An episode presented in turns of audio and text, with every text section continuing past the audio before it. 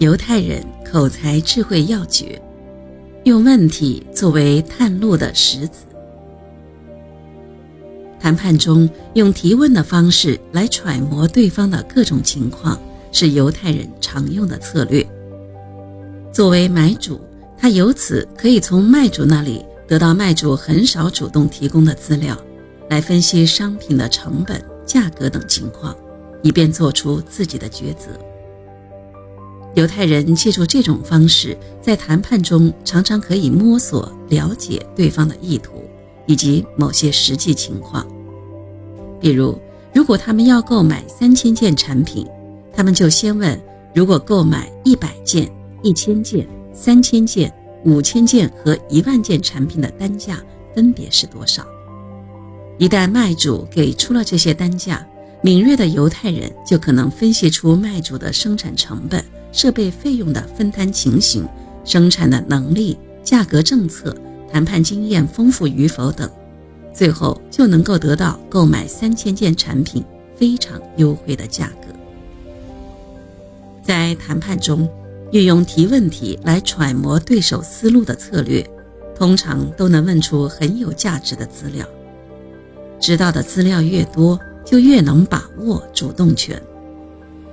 一般来说。在用提问作为探路的石子时，可以提出下列问题：假如我们订货的数量加倍或者减半呢？假如我们和你们签订一年的合同或者更长的时间的合同呢？假如我们减少保证金，你有什么想法？假如我们自己提供材料呢？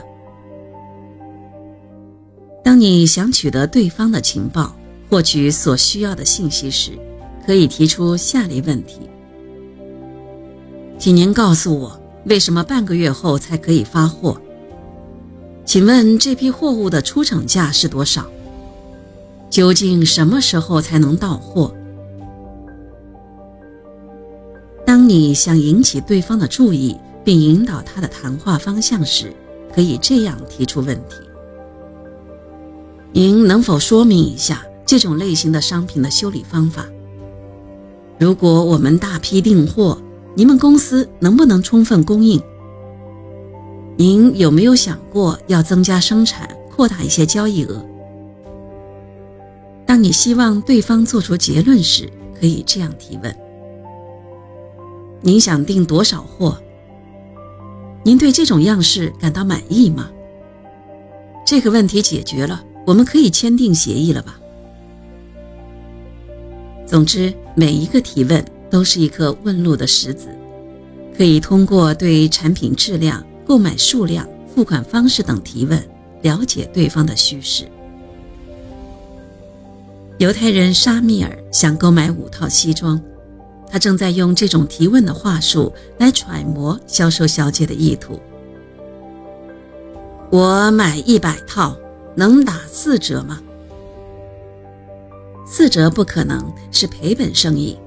这样好了，如果真的下订单的话，我试着帮您向上级争取，也许可以打到五折呢。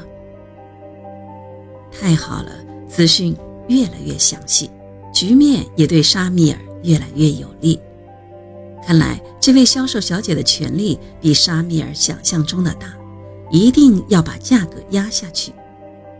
于是沙米尔又说道：“这样好了，我自己先买五套，四套送人，另一套我穿回公司给老板看看。如果老板满意，就立刻回头向你订购。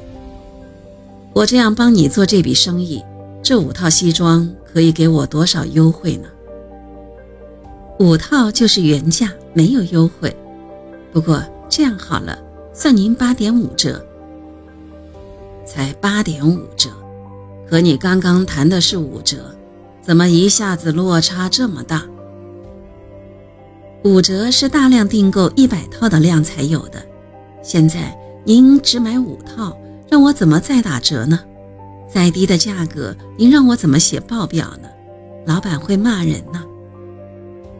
小姐，我这套不穿回去。就别谈团体订购了，老板连看都没有看过的产品，让他怎么下订单呢？